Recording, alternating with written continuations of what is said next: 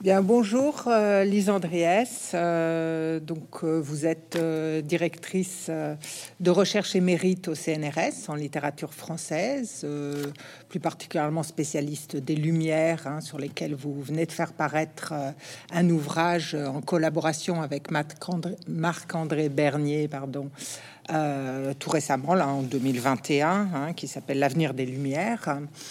Euh, mais vous êtes ici plutôt pour euh, votre grande spécialité qui est celle de la bibliothèque bleue, de la littérature euh, dite populaire, de colportage et l'ouvrage hein, dont on va parler aujourd'hui, hein, qui est donc celui-ci, hein, Bandit, pirate et hors la loi au temps des Lumières, et dans la droite ligne de ces travaux.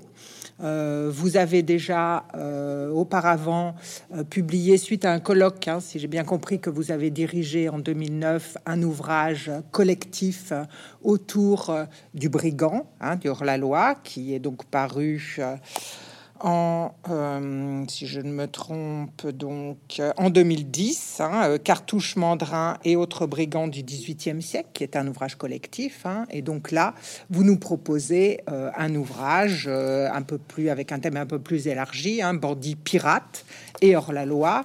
Euh, avant d'entrer euh, plus précisément hein, dans, le texte, est-ce que vous pouvez déjà nous dire euh, un petit peu la filiation entre les deux ouvrages? Pourquoi vous avez éprouvé le besoin d'écrire cet ouvrage personnel, cette fois-ci sur ce sujet? Comment s'articulent les deux projets, disons? Très bien. Euh, bonjour Aurélia Gaillard. Euh, effectivement, euh, ce livre Bandit, pirate et hors la loi au temps des Lumières, qui est sorti il y a quelques mois au Classique Garnier, est dans le prolongement du, de l'ouvrage qui avait paru chez Desjonquières en 2010, Cartouche, Mandrin et autres brigands du XVIIIe siècle.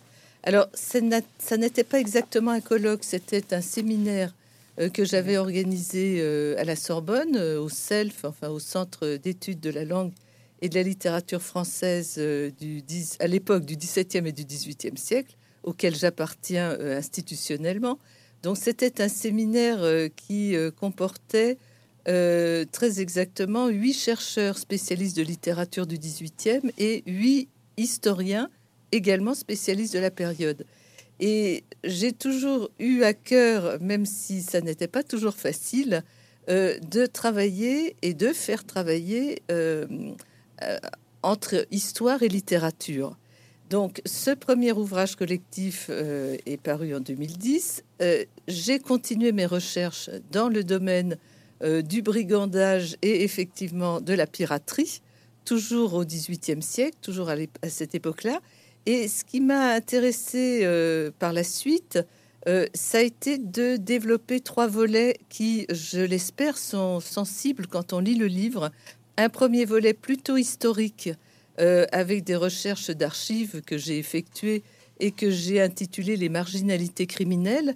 Un deuxième volet plus littéraire, où j'ai été pourchasser les brigands et les pirates dans la littérature euh, anglaise et surtout française du XVIIIe siècle, parce qu'il y a aussi un axe franco-anglais qui m'a beaucoup intéressé dans ce sujet. Et puis un troisième axe plus euh, économique. Y a-t-il des économies brigantes, par exemple? C'est une question que je me suis posée. Et juridique, avec euh, une étude.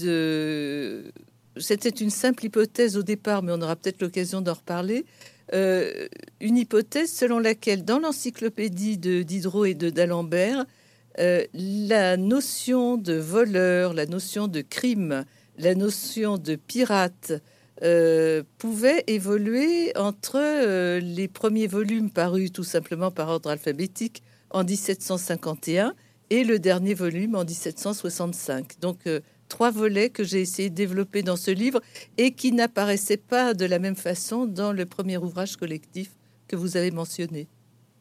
Bien, merci beaucoup. Donc, vous avez déjà un peu euh, présenté, déployé hein, les différentes l'organisation assez souple hein, de ce volume sur laquelle on reviendra hein, sans doute tout à l'heure. Euh, bon, je voudrais juste présenter hein, euh, de manière euh, d'abord simple un peu l'ouvrage. Donc, On peut dire que c'est un ouvrage qui traite de la littérature criminelle. Bien sûr, on va devoir, vous allez pouvoir nous expliquer, déplier le sens de ce terme littérature, qui n'est pas littéraire au sens étroit hein, du terme. Donc un ouvrage qui traite de la littérature criminelle hein, dans un très long 18e siècle, hein, comme vous venez de le dire, vous travaillez sur l'Ancien Régime et euh, sur une, également une large partie du 17e siècle.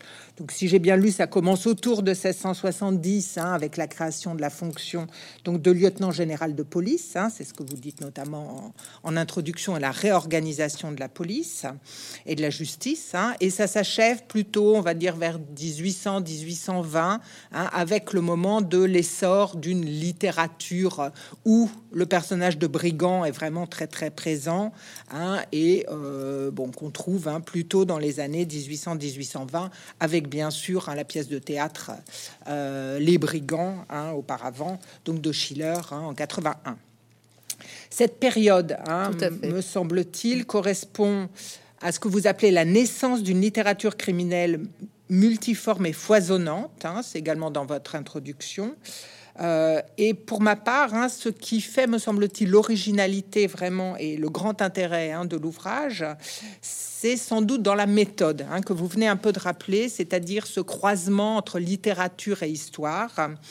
Et euh, ici, hein, moi, ce qui, je pense, qui va frapper hein, tout lecteur, c'est justement l'immense diversité des sources hein, que, vous utilisez et euh, qui permet justement de s'interroger sur ce que vous appelez la littérature criminelle et que, vous amenez justement à définir.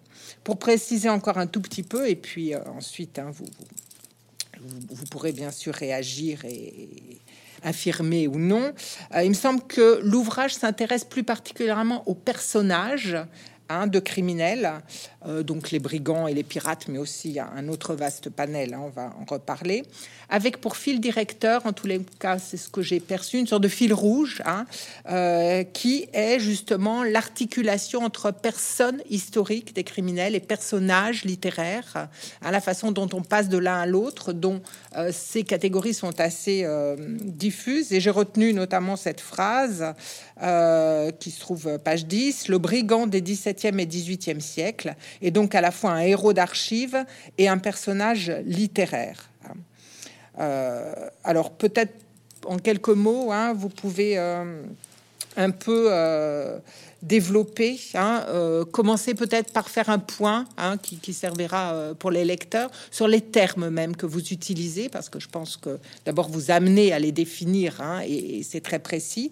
Et on a toute une série de termes pour qualifier les hors-la-loi, là aussi du point de vue juridique. Qu'est-ce qu'un hors-la-loi? Alors moi j'ai retenu brigand, voleur, bandit, banditisme, hors-la-loi, mais aussi avec une hiérarchie. tout à un moment, euh, vers la fin, vous faites une hiérarchie entre le pickpocket, le cambrioleur, le criminel. Est-ce que, bon, déjà, vous pouvez un petit peu euh, développer ces différents termes, leur articulation Bon, alors il y a plusieurs questions dans votre question.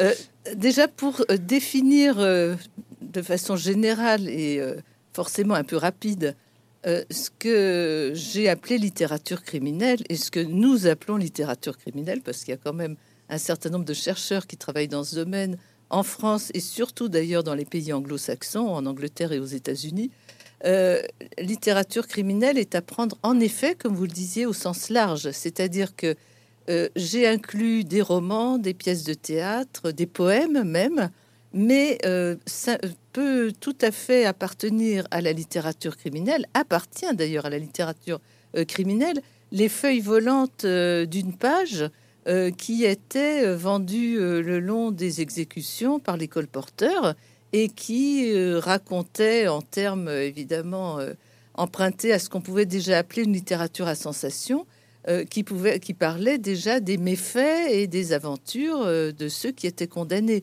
Or là, il s'agit d'une littérature au sens... enfin, une, littérature de degré zéro, comme aurait dit Roland Barthes il y a des années, c'est-à-dire une simple page, souvent mal imprimée, euh, vendue bon marché, et qui fait le récit euh, euh, très, très schématisé de la vie de celui ou celle dont on va à, l'exécution duquel ou de laquelle on va assister. Donc, dans ce que j'ai appelé littérature criminelle, il y a toute une série de textes très diversifiés. Il y a aussi des almanachs. Euh, euh, j'avais en effet travaillé sur la Bibliothèque bleue et les almanachs euh, publiés à Troyes par les mêmes éditeurs que la Bibliothèque bleue. il y a des almanachs qui consacrent pas l'ensemble de leur ouvrage, mais une partie de leurs feuilles à de grands criminels et à l'exécution de grands criminels ou de grands brigands. Un, un, almanach très célèbre qui est le, messager boiteux de Bâle, qui lui n'était pas publié à Troyes, euh, consacre 5 euh, à 6 pages avec gravure à l'exécution de Mandrin, euh, par exemple. Donc pour moi, ça fait partie de cette littérature criminelle sur laquelle j'ai travaillé. Bon, il y a un deuxième élément qui me semble important à préciser, c'est que, et ça me permettra de partir sur un autre point qui m'a tenu à cœur et qui me semble vraiment important dans le sujet que j'ai traité. Donc un deuxième élément, c'est que euh, vous avez, euh, à propos de bandits célèbres, alors on va parler de cartouches, on va parler de mandrin, mais on peut parler aussi du côté anglais euh, de Jack Shepherd ou de Jonathan Wild. Ce sont des personnages qui ont donné lieu à des romans, à des chansons. C'était des personnages tout à fait célèbres à l'époque, des sortes de stars, de stars obscures, si on veut jouer sur la lumière, mais c'était vraiment des célébrités, des, des hommes que les grands personnages, les dames de la bonne société euh, venaient voir dans leur prison, euh, euh, des hommes et quelquefois des femmes, plus rarement, dont on faisait le portrait, dont des peintres faisaient le portrait. Donc ce sont aussi des personnages qui ont suscité une littérature. Et donc ça, pour moi, ça fait partie de la littérature criminelle d'une manière plus classique, puisqu'on a affaire encore une fois, à des poèmes, à des pièces de théâtre, à des romans. Et le, troisième point euh, qui me semble important et qui n'était pas facile euh, à développer parce qu'il est plein d'ambiguïté, c'est que quand on parle de ce genre de sujet, quand on s'intéresse aux brigands et aux pirates, c'est exactement le même phénomène, on a affaire parfois à des personnages réels. Et ces personnages réels, on en trouve beaucoup de traces dans les archives, bien entendu mais on a aussi affaire, pour ces personnages réels, à toute une série de fictions, de mythologies, de légendes, parce que cette célébrité dont je parlais les fait entrer de leur vivant même dans la légende. Et il n'est pas facile, euh, même quand il s'agit des archives, et j'ai essayé de donner quelques exemples de discours de magistrats qui dérapaient, entre guillemets, et qui se mettaient à faire de la rhétorique, donc, même quand il s'agit des archives, et à plus forte raison quand il s'agit de poésie ou de roman, on a affaire, même pour des brigands réels, à euh, une euh, transformation littéraire euh, fantasmatique du personnage. Alors ça, ça me semble un point tout à fait important. Et ce que vous évoquiez tout à l'heure, héros d'archives et personnages de fiction, enfin je me souviens plus trop de la formule que j'ai employée, c'est de ça qu'il s'agissait. Alors, il y a une quatrième chose, évidemment, c'est que des personnages totalement fictifs de brigands et de pirates euh, ont été utilisés par un certain nombre euh, d'écrivains euh, du XVIIIe siècle. Ça, c'est une, encore un autre point. Et j'ai essayé de croiser toutes ces influences et de construire à partir de ces textes des images forcément ambivalentes des brigands et des pirates. Oui, euh, alors peut-être avant de, continuer ça, est-ce que vous pouvez faire un, petit point sur euh, ce qu'on appelle un bandit, un brigand, euh, un criminel, un hors-la-loi, les phénomènes de synonymie ou non, un petit point, parce que vous le faites et, vous étudiez justement le glissement hein, entre effectivement le bandit et le voleur dans l'encyclopédie, hein, qui est tout à fait instructif. Bon, un petit point peut-être rapide aussi pour... Oui, oui, tout à fait. Alors, euh, j'évoquais les archives, euh, les archives judiciaires essentiellement sur lesquelles j'ai travaillé. Euh, il y a une série aux archives nationales qui est la série AD3. C'est un peu technique, mais il y a des milliers de documents qui ont été rassemblés au XVIIIe siècle par le substitut du procureur du Châtelet, qui était Guelette, qui lui-même était un homme de lettres d'ailleurs, mais il s'était passionné pour tous ses écrits et pour toute cette littérature criminelle. Donc là, on a un fonds absolument extraordinaire pour étudier euh, la criminalité euh, et la manière dont la justice est rendue à propos de la criminalité en France, enfin en tout cas dans la pas tout à fait la France, la partie nord de la France, ce qui relève du Parlement de Paris et qui est très large, qui est toute l'île de France, une partie de la Normandie, une partie de la Champagne, une partie du nord de la France. Donc là, on a beaucoup d'éléments euh, concernant ce sujet. Alors, il faut savoir que dans les archives euh, judiciaires, on ne parle jamais de brigands ou de bandits. Les termes qui sont employés euh, par les magistrats sont les termes de voleurs ou de meurtriers, d'assassins. C'est-à-dire que eux ne s'intéressent qu'à l'aspect pratique, si j'ose dire, euh, de, du méfait, enfin du, oui, mmh. du méfait pour lequel le personnage est jugé. Donc voleur ou voleur ou meurtrier les mots brigand et bandit, qui sont employés l'un pour l'autre très souvent, on les trouve dans les journaux et on les trouve dans les romans. Et on les trouve aussi dans les feuilles volantes euh, criminelles, mais pas dans les archives euh, euh, judiciaires. Alors, bandit, hors la loi, brigand, les distinctions ne sont pas faciles à opérer. J'aurais envie d'ajouter quelque chose qui me semble important à propos du, mot bandit. Alors, on connaît l'origine, hein, on connaît l'étymologie de bandit et de brigand. Pour revenir à bandit, ce qui me semble important, c'est que dans bandit, il y a bande. Mmh. Et la bande, avec son chef, c'est un élément très important du banditisme quand on travaille sur ce, sur ce sujet. Et de même que dans bandit, il y a bande, eh bien, si on va chercher du côté du Nouveau Monde, eh bien, dans Gangster, il y a gang. C'est exactement le même phénomène. La bande disparaît derrière le chef quand il s'agit de textes qui euh, deviennent littéraires ou qui, qui font entrer les chefs dans la légende, mais la bande est fondamentale pour comprendre le phénomène du banditisme. Oui, si, on rebondit euh, tout de suite sur ce que vous venez de dire, euh, vous travaillez justement dans, les questions à la dernière partie, effectivement, est une partie pas seulement à teneur juridique, mais vraiment qui, est construite autour de questions hein, tout à fait stimulantes. Et vous vous demandez hein, si on peut parler de banditisme, de bande organisée au XVIIIe siècle. Et votre réponse est, un peu oui et non. Hein. Est-ce que, vous pouvez un peu développer ce point-là? Oui, oui, tout à fait. Euh, il y avait, c'est certain, il y avait des bandes organisées, il y avait des chefs charismatiques euh, qui étaient capables d'avoir des troupes armées euh, qui leur obéissaient comme à des chefs militaires. Et il n'est pas indifférent de penser, c'est pas de penser seulement, de se souvenir euh, que quelqu'un comme Cartouche avait été soldat, qu'il savait manier. Il, y, a beaucoup, parmi les brigands au XVIIIe siècle, euh, les historiens ont fait le rapprochement euh, à juste titre.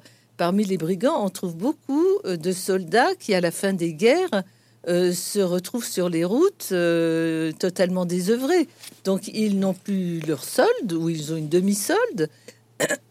ils savent parfaitement manier les armes euh, certains d'entre eux sont capables de diriger des groupes d'hommes et ils ont une habitude de la violence. C'est tout à fait le cas de Cartouche, qui va devenir euh, un des grands euh, brigands parisiens et qui est réputé pour sa violence. donc des bandes organisées, à Paris en particulier, on en trouve et on en trouve trace dans les archives. la bande de Cartouche, c'est la plus connue. Euh, il y a eu des arrestations entre 1722 et 1725, si je ne me trompe, d'environ 350 personnes qui auraient appartenu à la bande de Cartouche et dont une part euh, ont été arrêtées, enfin ont été jugées en effigie, comme on disait à l'époque, c'est-à-dire on les a pas retrouvées, mais on les a condamnées avec leurs portraits euh, sur l'échafaud. mais beaucoup ont été arrêtés, des hommes, des femmes, qui aurait fait partie de la bande de cartouches. Euh, L'idée, euh, tout de même, c'est que cette bande n'était pas aussi importante, euh, qu'elle a commencé à être arrêtée sous la Régence au moment où euh, le système du papier-monnaie lancé par l'eau ou l'as, comme on disait à l'époque, était devenu un désastre. au moment où beaucoup de Parisiens et de rentiers se sont trouvés ruinés, donc dans un moment de désordre, de désordre politique et économique. Et quelqu'un comme Vincent Millot, par exemple, qui a beaucoup travaillé sur la police au XVIIIe siècle, mais aussi d'autres chercheurs, on pense, que l'arrestation de ces 350 personnes qui auraient été des membres de la bande de Cartouche, euh, c'était une manière pour le pouvoir en place, pour le régent, euh, de faire, de nettoyer un peu, enfin de nettoyer le mot est affreux, enfin de, mettre de l'ordre euh, dans la pègre parisienne pour montrer que le gouvernement reprenait le contrôle de ce qui se passait à Paris. donc les bandes ont parfois été exagérées euh, par rapport euh, aux arrestations, euh, par rapport à la répression. Mais elles existaient bel et bien. Donc il y avait la bande de cartouches. dans les archives de police, il y a aussi une bande qui a fait beaucoup parler d'elle, plus du côté des magistrats que du côté de la littérature, qui était la bande de Raffia, le, nom de, son chef, Raffia, R-A-2-F-I-A-T. On l'appelait aussi la bande des assommeurs. Euh, elle euh, sévissait euh, dans Paris autour de la place de Grève, en plein centre de Paris, la nuit. C'était un groupe d'hommes, et enfin surtout d'hommes, très peu de femmes, mais surtout un groupe d'hommes très jeunes qui avaient entre 18 et 22 ans. On connaît les professions qu'ils exerçaient ou qui leur servaient peut-être de couverture. C'était des tout petits métiers, gagne-deniers, vendeurs de billets de loterie, etc. Euh, mais euh, ils étaient redoutables. Ils, euh, ils avaient confectionné avec des chaînes, enfin, ils avaient des chaînes en métal auxquelles ils avaient attaché des masses ou des poids qui servaient pour les balances des marchés. Et avec ça, ils tuaient. Enfin, ils fracassaient les crânes et ils volaient. Donc cette bande a bel et bien existé.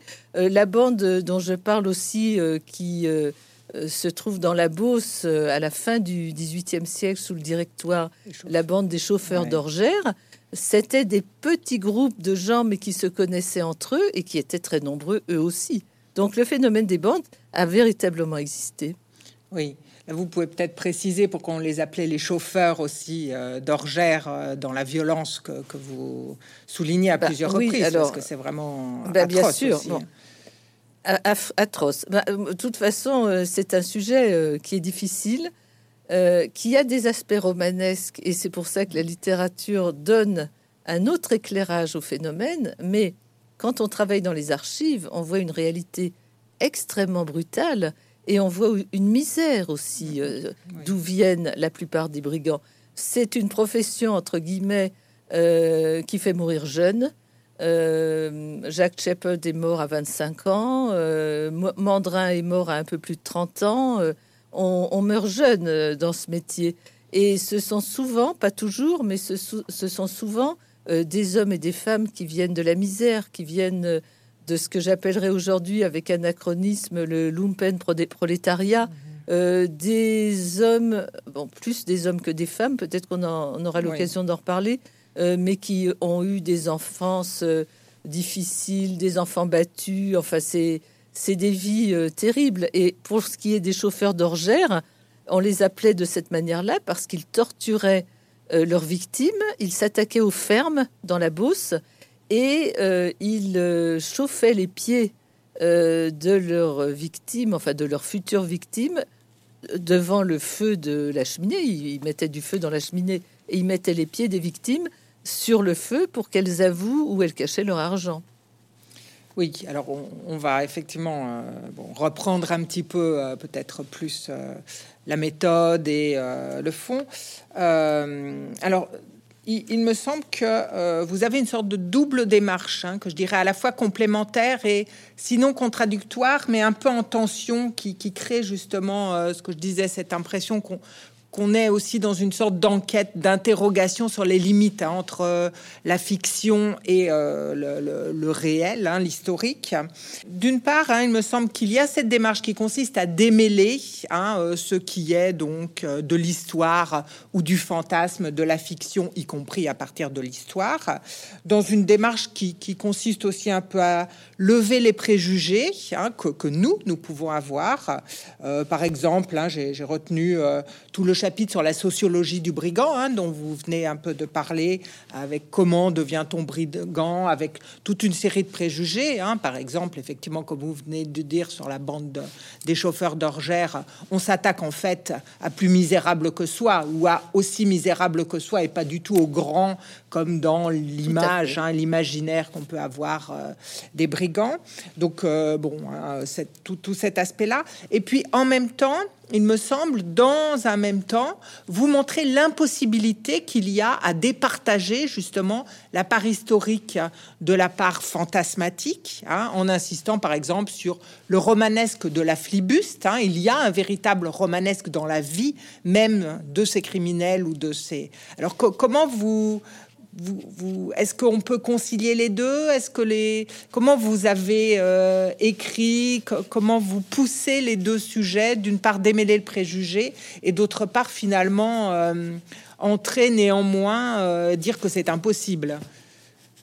Est-ce que vous seriez d'accord avec cette, tension qu'il y a Ah oui, il y a ah, c'est absolument vrai il y a une tension entre euh, la réalité qui est la, réalité la plus crue, la plus brutale, la plus sanglante, qui est l'ordinaire d'une partie des brigands, ça c'est incontestable, et euh, donc une tension entre cette réalité brute et euh, la fiction qui part du côté du romanesque et qui fait de ces personnages, de certains de ces personnages, euh, non seulement des êtres de fiction, mais des êtres séduisants. Euh, donc c'est en effet euh, une tension, mais que je n'ai pas voulu démêler parce que ça fait partie de l'image même du brigand. il faut quand même dire que dans certains cas, là je parle de personnages réels, dans certains cas, les brigands se prêtent mieux que d'autres à ce glissement vers l'imaginaire.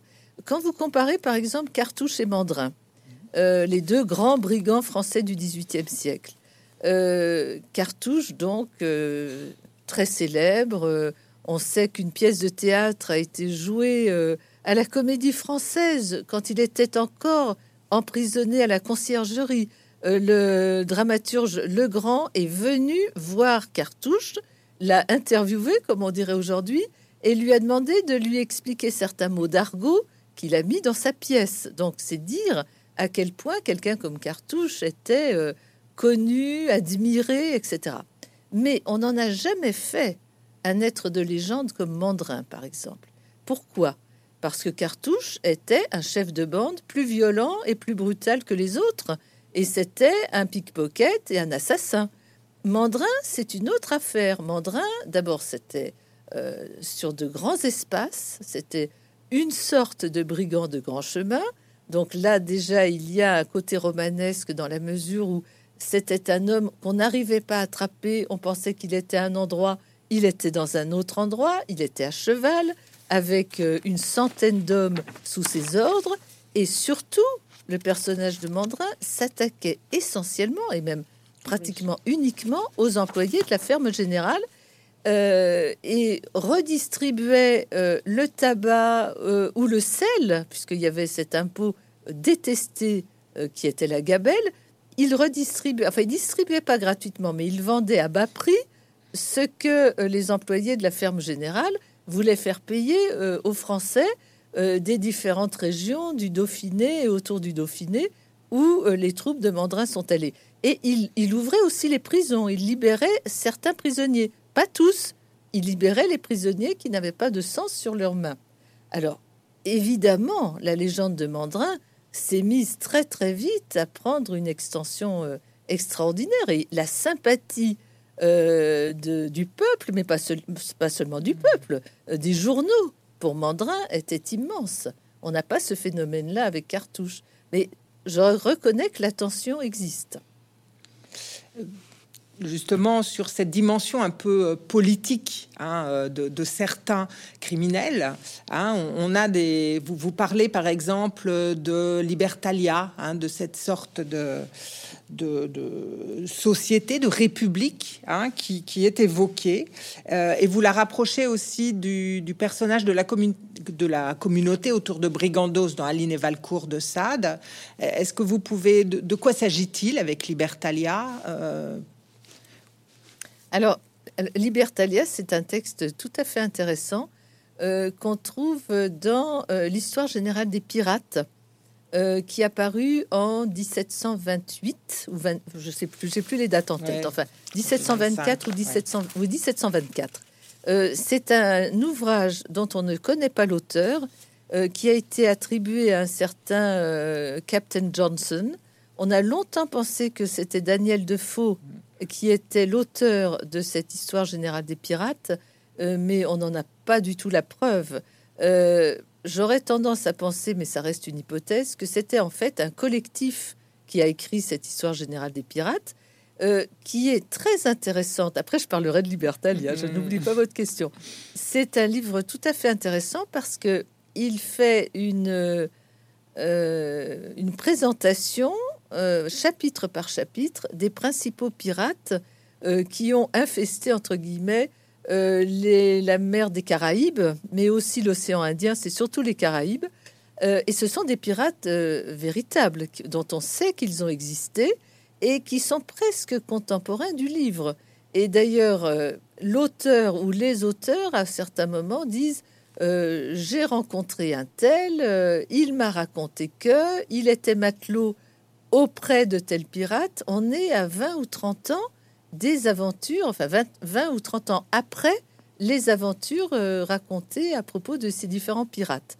Donc c'est tout à fait intéressant. L'autre élément aussi que j'ai trouvé intéressant dans ce texte, il y a d'autres textes hein, pour parler euh, des pirates euh, au XVIIe et au XVIIIe siècle, mais celui-là est fondamental parce qu'on trouve déjà une grande partie du folklore moderne que Hollywood a utilisé aussi largement. Parce que quand on lit euh, l'histoire générale des pirates, euh, eh bien, il y a déjà, bien entendu, le drapeau noir avec euh, les tibias croisés, qui sert de drapeau de pirates. On voit déjà les trésors cachés dans des îles désertes, dans le sable. on trouve déjà, et ça, c'est très réaliste, les bras coupés, les jambes coupées. Les mutilations qu'on va trouver jusque chez Stevenson avec euh, l'île euh, l'île au, trésor. absolument, tout à fait. Merci. Donc, on trouve des personnages et des, et des épisodes euh, qui sont déjà ceux du folklore pirate. Alors, Libertalia, qui est dans le tome 2 de l'histoire générale des pirates, est un texte à part et tout à fait intéressant. On ne sait pas qui en est l'auteur. Alors, il y a un personnage qui est évoqué comme, euh, non pas l'auteur du texte, mais comme euh, le personnage principal de cette république pirate qui s'installe à Madagascar et qui est un certain Misson, M-I-2-S-O-N. Or, il y a eu un vrai Misson euh, qui était un huguenot réfugié à Londres, comme il y a eu beaucoup de huguenots après la révocation de l'édit de Nantes. Et je me demande s'il n'y aurait pas une piste à suivre pour essayer de comprendre s'il ne serait pas l'auteur de ce texte. Parce que le texte Libertalia occupe deux chapitres assez longs euh, du deuxième volume, enfin de la deuxième partie de l'histoire générale des pirates. Et c'est un texte très très intéressant, très élaboré, où on raconte que ce Misson, euh, suivi de mutins qui sont devenus pirates, euh, décide de s'installer à Madagascar avec l'accord de la reine de Madagascar, donc ce ne sont pas du tout des conquérants euh, euh, sanguinaires. Ils demandent l'autorisation à cette reine et ils s'installent à Madagascar. Alors bien sûr, ils continuent à faire des actes de piraterie sur des bateaux qui passent, mais ils ne tuent pas. Ils refusent le meurtre. Ça, c'est tout à fait contraire à leurs convictions. Et alors surtout, ce qui est extraordinaire, c'est qu'ils mettent en commun tout ce qu'ils possèdent. C'est une république libertaire une république qui accueille les Noirs comme les Blancs, euh, une république égalitaire, libertaire et égalitaire, où on apprend, où ceux qui savent apprennent à ceux qui ne savent pas euh, l'agriculture, euh, les sciences, etc. Et plus encore, à Libertalia, on essaye de mettre en place une langue, une sorte d'espéranto que tout le monde pourra pratiquer. Donc c'est vraiment une utopie pirate. C'est une utopie pirate, mais avec des pirates qui ne sont pas sanguinaires, qui ne tuent pas. Oui, hein, c'est, j'allais justement vous poser la question de la question de la langue imaginaire, hein, qui effectivement euh, fait, tire vraiment cette, ce texte hein, vers l'utopie. Euh, il me semble que ça, il y a quelque chose d'intéressant aussi que vous mentionnez justement dans la langue des pirates, c'est-à-dire que sans être une langue imaginaire, il y a une langue, l'argot, qui euh, soude d'une certaine façon, pas les pirates, mais les brigands dans leur ensemble et qui même quand on n'est pas dans une utopie, fait paraître tout de même euh, ces communautés hein, de brigands comme des, sortes de contre-pouvoirs ou de, communautés autonomes. Qu'est-ce que sur l'argot, euh, est-ce que vraiment c'est pratiqué? Comment? Ah ben l'argot, l'argot euh, qui, enfin, qui apparaît, enfin, pour lequel apparaissent des dictionnaires dès la Renaissance en mhm. France et en Angleterre. L'argot est considéré euh, sous l'Ancien Régime comme la langue des voleurs. C'est le terme qu'on emploie à propos de l'argot, argot, virgule, langue des voleurs. Euh, il y a donc des dictionnaires, comme je le disais, euh, qui sont publiés dès le XVIe siècle en France et en Angleterre et qui ont souvent dans leur introduction un discours disant voilà, on, veut vous faire connaître tous ces termes pour vous prémunir contre les brigands, pour comprendre ce qu'ils se disent entre eux contre vous. C'est ça euh, le, enfin, le prétexte, ou pas forcément le prétexte, le but de ces dictionnaires d'argot. Euh, il y a des mots qui sont d'ailleurs toujours utilisés dans l'argot d'aujourd'hui. Euh, moi, j'ai évidemment lu une partie de ces dictionnaires anciens qui, sont, qui font 30 pages, 40 pages. C'est pas d'énormes encyclopédies, c'est pas l'encyclopédie de Diderot. Mais les mots piole, lourde, euh, tous ces mots-là, euh, pieux, le pieux, tout ça, sont des, ils sont déjà dans ces dictionnaires d'argot anciens. Alors, l'argot existait, en effet. L'argot était en effet utilisé dans ce qu'on appellerait aujourd'hui le milieu. Et c'est quelque chose qui faisait peur parce que, comme vous le disiez, c'était une langue euh, à part, c'était un monde parallèle qui se parlait de telle manière que les autres ne pouvaient pas les comprendre. Donc c'était l'idée d'une complicité hostile. Et euh, cette contre-société ou ce contre-pouvoir a été beaucoup inventé. On est quand même beaucoup du côté des fantasmes, mais l'argot, lui, euh, n'est pas un fantasme. Et quelque chose que je trouve aussi important, c'est qu'il a bien sûr à voir avec la bande, l'importance de la bande que j'évoquais tout à l'heure dans le phénomène du banditisme. Donc, il y a la bande qui est derrière le chef, il y a la bande qui parle argot et qui fait en sorte de ne pas se faire comprendre. Et euh, ça, c'est quelque chose qui inquiète terriblement euh, les pouvoirs en place. Euh, crime en association, bande organisée, ce sont des termes qui aujourd'hui encore sont considérés par les magistrats en 2021 comme une circonstance aggravante.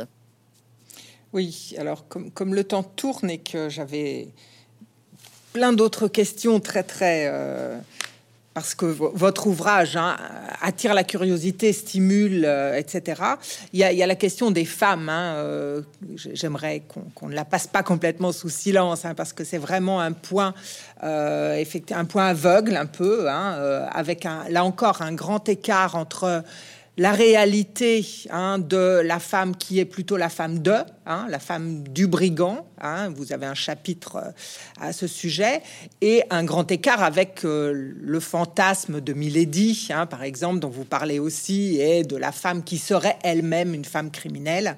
Euh, comment Qu'est-ce que qu'en est-il Qu'est-ce que vous, pouvez dire de, ce rôle de la femme dans la criminalité?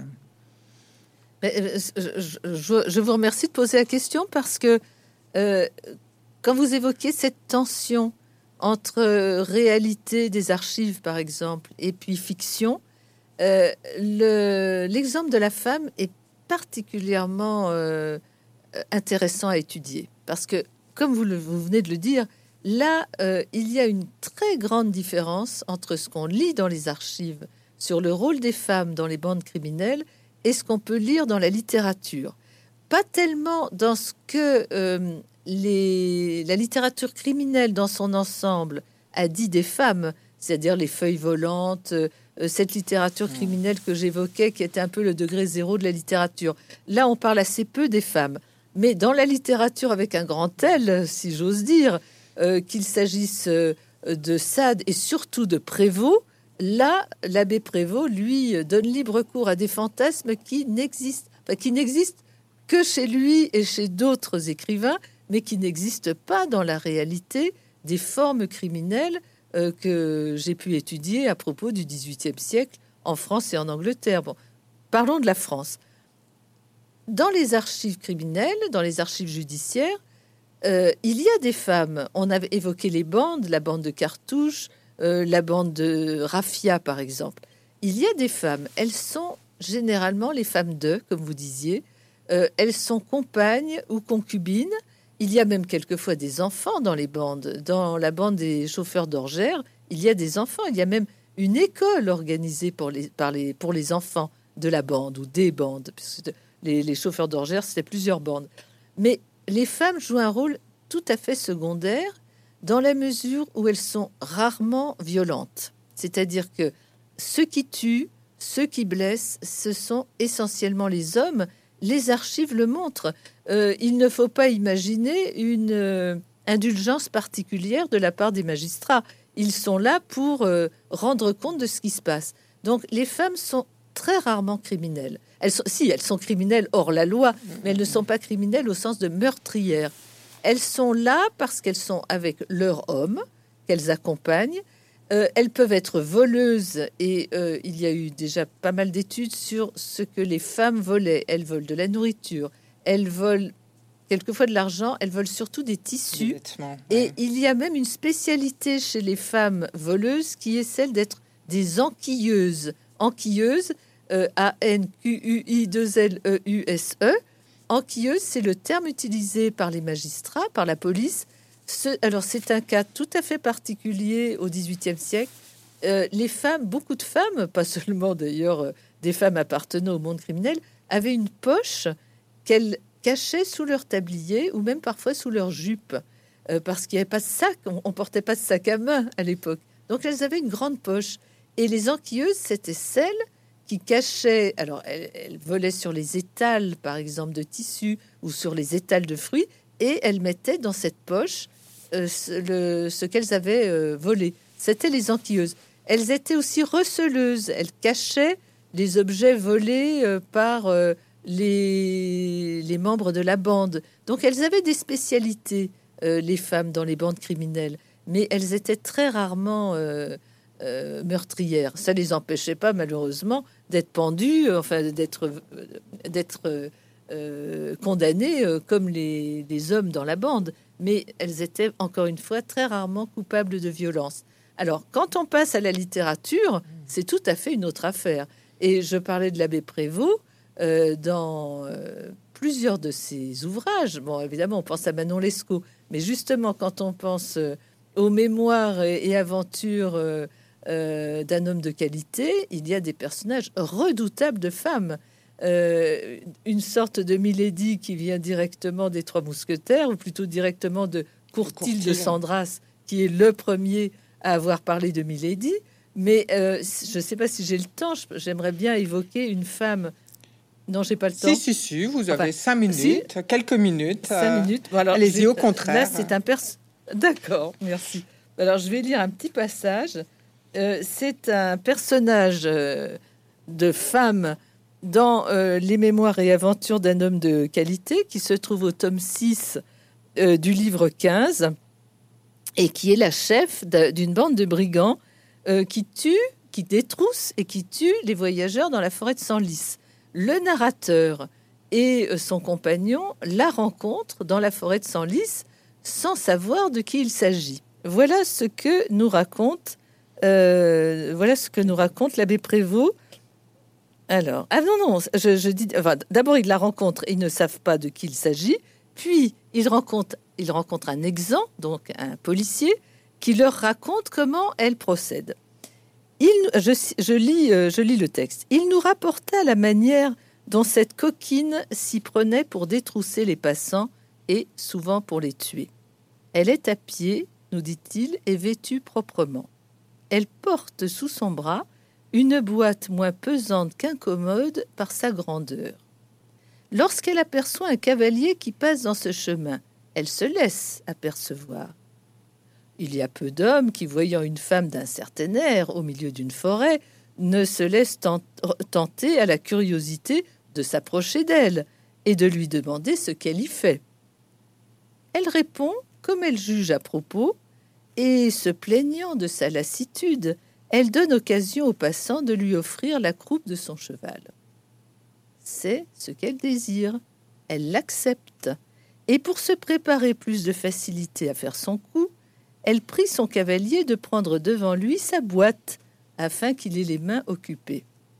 Alors, elle prend son temps pour lui enfoncer par derrière ou dans le côté un large poignard dont elle est toujours pourvue.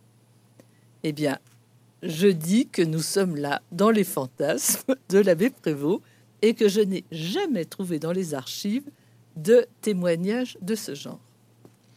Bien, ben, on va peut-être s'arrêter sur ce, texte et sur la parole de Prévost et la vôtre. Hein. Pardon. Hein, et je, évidemment, hein, euh, on a pu voir qu'une toute petite partie de, tout ce que le livre hein, euh, recèle, si je peux utiliser la métaphore euh, criminelle de, trésors. Et, donc, merci et au lecteur d'aller poursuivre l'enquête et à la fois les renseignements et effectivement le la, ligne hein, rouge assez, assez difficile à démêler hein, entre fantasme, réalité, euh, et que vous, vous suivez très bien. Merci beaucoup. Merci. Au, revoir.